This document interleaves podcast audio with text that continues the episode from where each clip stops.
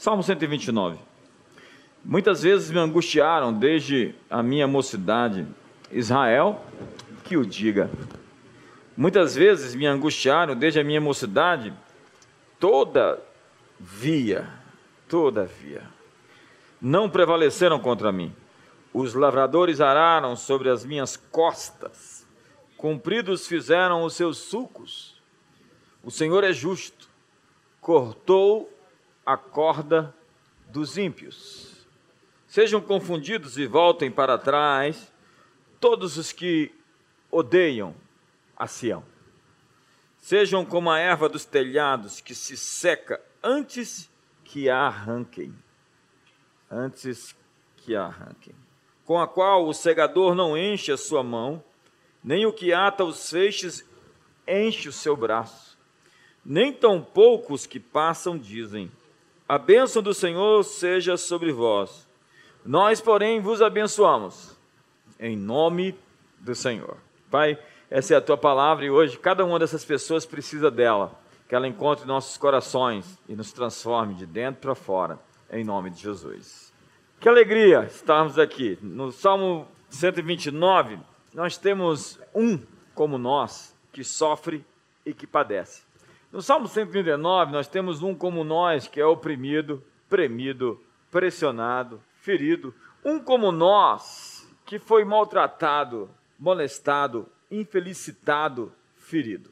Mas que, no entanto, que todavia, que porém não sucumbe à dor e ao sofrimento.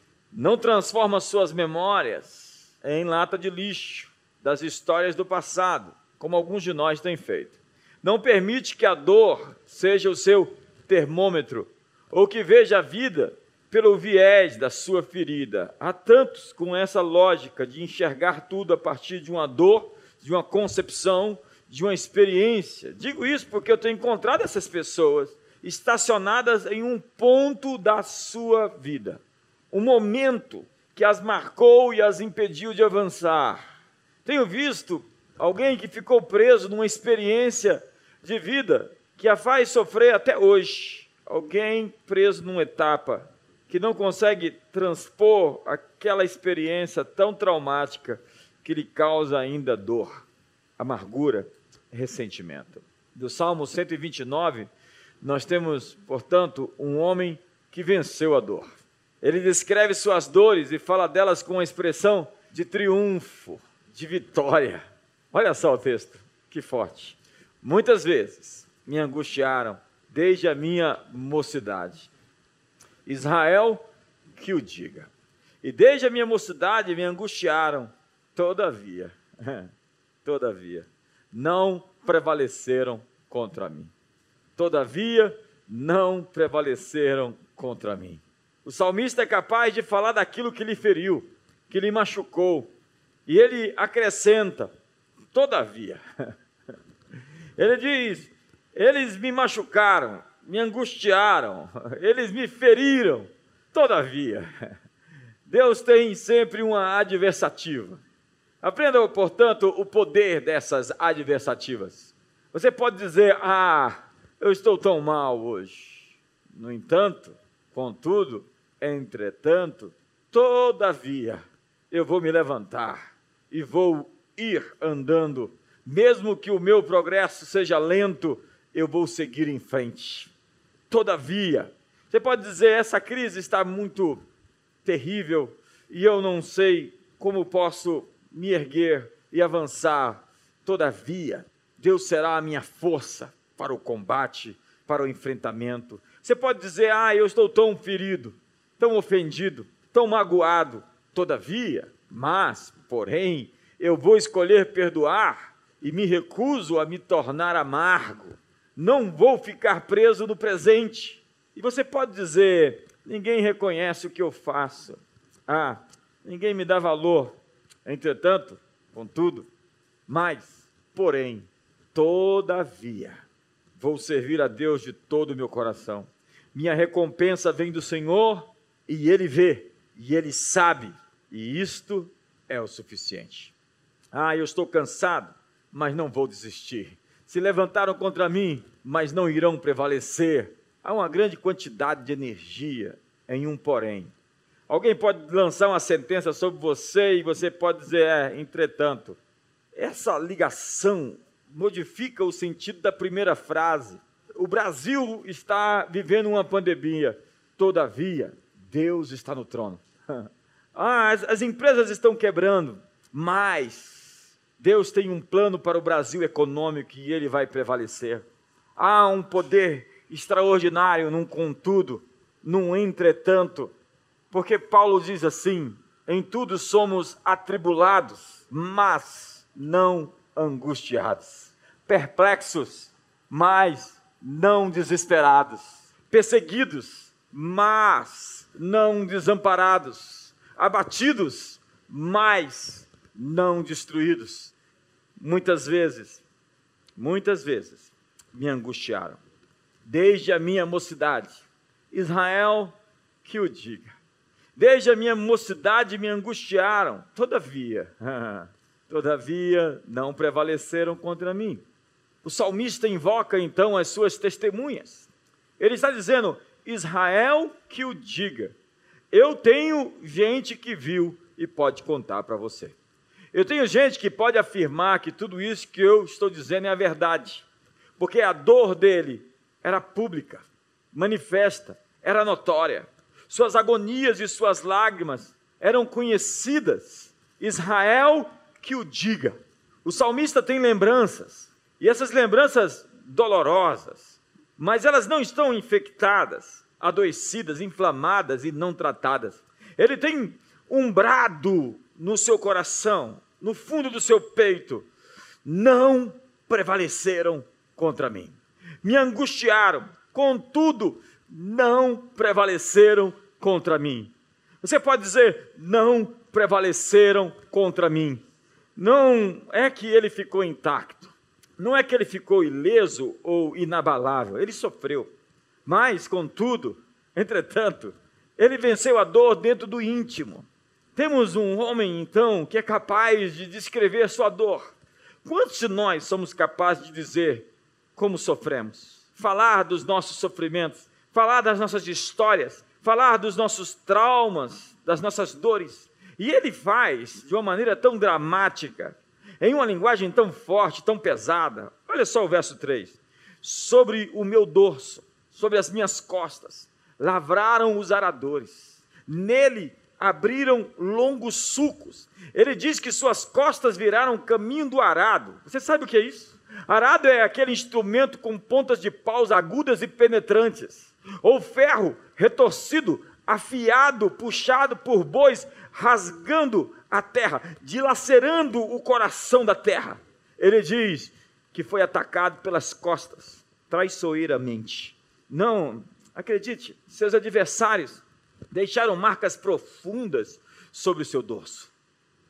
Afundaram-lhe o aguilhão e lhe abriram longos sulcos nas costas. Falar da sua dor, não é para qualquer um. E falar tão abertamente desse jeito é só para quem está curado. Porque em Hebreus capítulo 2, verso 15 diz: Não haja em vós, não tendo em vós, raiz de amargura, que brotando vos perturbe e contamine a todos, que por ela muitos sejam contaminados. Você já viu pessoas que não têm uma história curada? E no momento em que elas falam da sua dor, a sua dor se transforma numa atmosfera, em um ambiente. E todos nos sentimos tão maus com aquilo que foi pronunciado. Aquilo tem tanta dor, tanto peso, tanta angústia, tanta ferida, tanta amargura, tanta opressão. O salmista compõe seus dramas e tragédias em tom de glória e de triunfo. Como Paulo, ele está dizendo: carrego no corpo as marcas do Evangelho. Para o apóstolo, suas cicatrizes são suas medalhas. Ele diz: muitas vezes lutaram contra mim, me angustiaram desde a minha mocidade, todavia não prevaleceram contra mim. Se você é capaz de falar de um passado tão doloroso assim, e se vangloriar das marcas deixadas sobre si mesmo, é somente porque você tem Deus como um Salvador justo. O verso 4 diz: Mas o Senhor é justo. Deus é justo. E olha o texto, a frase: quebrou as cordas dos ímpios. Meu Jesus, que texto mais poderoso esse. Deus é justo. Eu vim aqui dizer, e Ele vai quebrar as cordas dos ímpios na sua vida. Deus é justo e vai quebrar as cordas dos ímpios no Brasil. Deus é justo e vai quebrar as cordas dos ímpios nas nações. O salmista não culpa Deus pelo que passou, mas ele agradece pelo livramento, ele agradece pela libertação. O Senhor é justo. Ele vai cortar as cordas dos ímpios. Tem tanta gente que joga em cima de Deus as suas lamúrias, as suas queixas, as suas reclamações. Tem gente que vive na depressão, no ressentimento, pela dor que teve que passar e não consegue entender e pergunta por que Deus permitiu. A propósito, se você quer uma resposta certa às suas perguntas, faça as perguntas corretas. Perguntas erradas nunca trarão as respostas certas. Por que Deus deixou o Covid-19 no mundo? O Brasil estava se levantando economicamente logo agora. Porque empresas estão quebrando.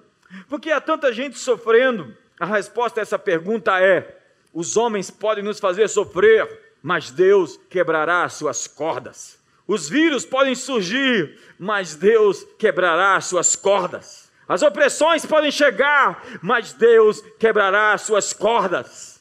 Mas o Senhor é justo, cortou as cordas dos ímpios. O salmista sabe falar do seu passado. E ele se vangloria das marcas e cicatrizes, porque ele sabe fazer conta. Ele tem uma matemática decente, coerente, sensata. Ele sabe que os que se movem pela amargura e pelo ódio têm uma recompensa certa. Olha o verso 5, 6 e 7.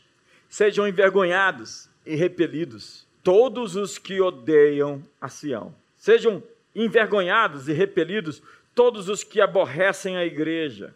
Sejam como a erva dos telhados, que seca antes de florescer, com a qual não enche a mão o ceifeiro, nem os braços o que ata os seus feixes. Sião é a morada de Deus, e ele declara que serão envergonhados e confundidos, repelidos aqueles que a aborrecem, aqueles que a odeiam. Há tanto hater hoje contra a igreja, contra o reino, contra tudo aquilo que representa Deus na sociedade. Mas eu quero lhe dizer: eles serão como a erva no telhado, que não floresce, mas que seca.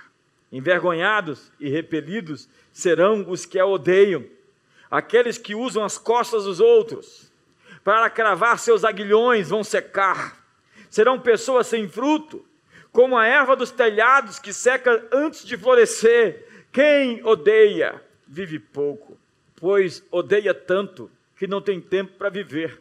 E por isso, a vida passa tão rápida e passa sem fruto. A vida dessas pessoas não inspira ninguém, porque sua motivação é sempre dar o troco, é sempre o ódio, a vingança ou a inveja. O que nos move? O que nos faz avançar? Quais são os sentimentos que nos levam adiante? Essas pessoas não conseguem lançar raízes porque estão plantados fora, nos telhados, e portanto seca antes de florescer. Depois de abrir o coração, rasgar o coração, falar das suas dores, fazer a matemática dos que vivem no ódio e na amargura, o salmista é capaz de ver a vida com bons olhos. Ele simplesmente limpa as suas lentes, desembaça. Uma atitude positiva toma conta do seu coração. Suas lentes agora estão limpas para ver o futuro. E olha só o verso 8, e com isso eu termino.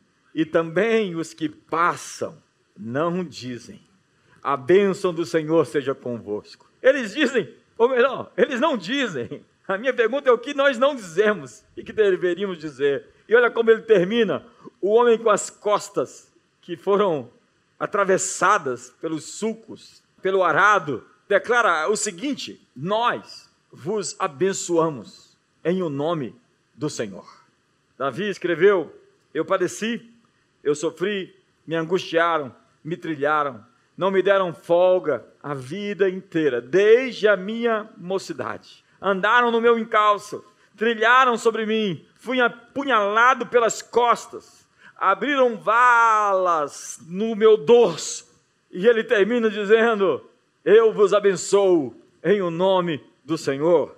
A bênção do Senhor seja convosco.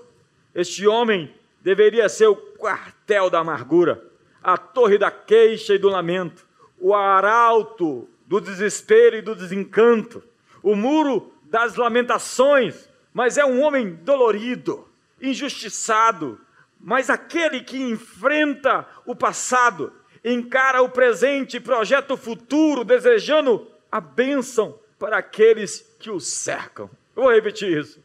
É alguém que, apesar de sofrer, de ter sido traído, angustiado, Israel que o diga, ele deseja a bênção para todos que o cercam. Ele é um manancial, é uma fonte que jorra de favor e de graça.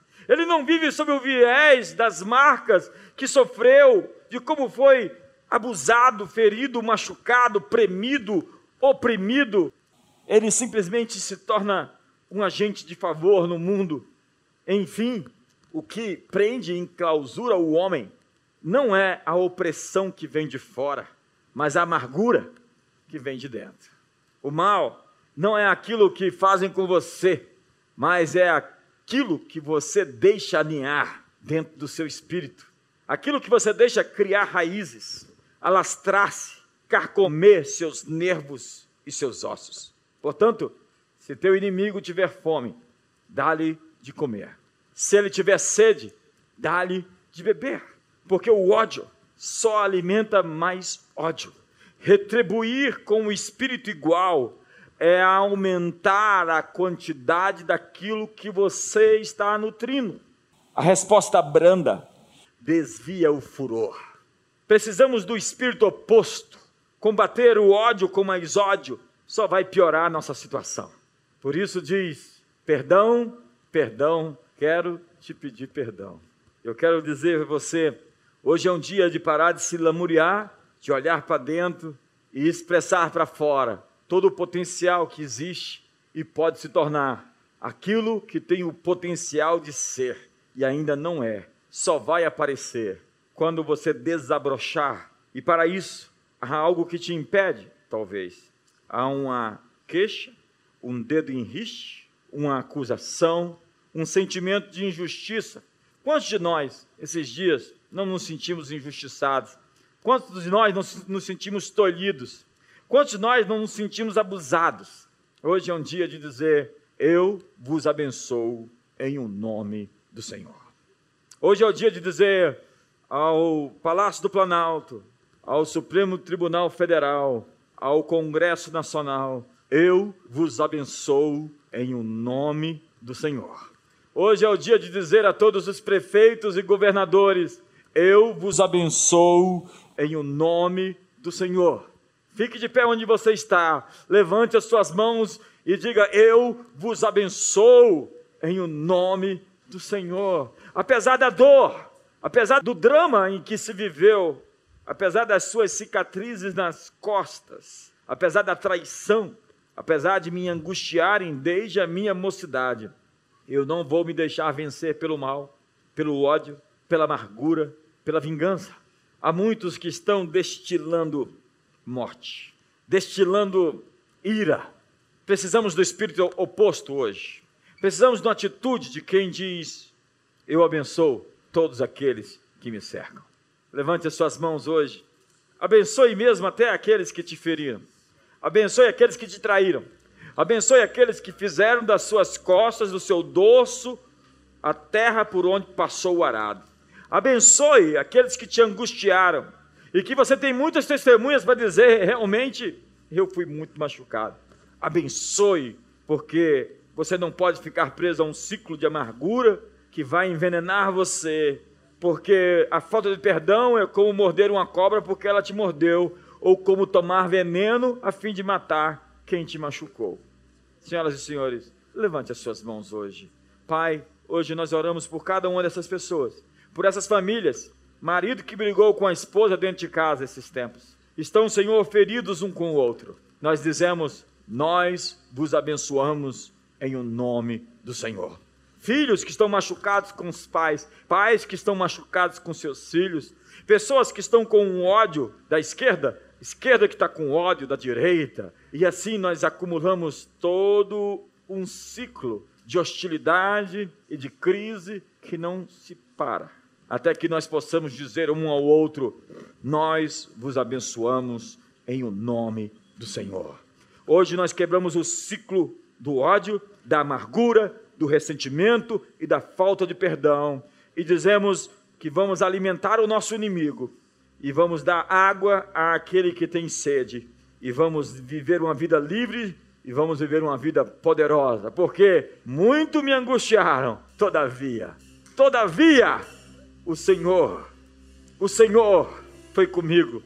Deus é justo, quebrou as cordas dos ímpios e que as cordas da maldade, as correntes da impiedade, as portas de bronze, os cadeados de ferro sejam despedaçados hoje e tudo aquilo que impede a igreja no Brasil e em Brasília seja removido agora. Nós liberamos hoje os céus, liberamos a atmosfera do céu, liberamos o amor, a compreensão, o entendimento, a revelação, liberamos o favor e tudo aquilo que é o espírito errado seja removido para que o espírito certo entre agora em famílias, casas, em shopping centers, em palácios, em tribunais, em videoconferências, em todas as esferas da sociedade sejam ativadas pelo teu amor, pelo teu poder, pela tua restauração completa e oramos em nome de Jesus.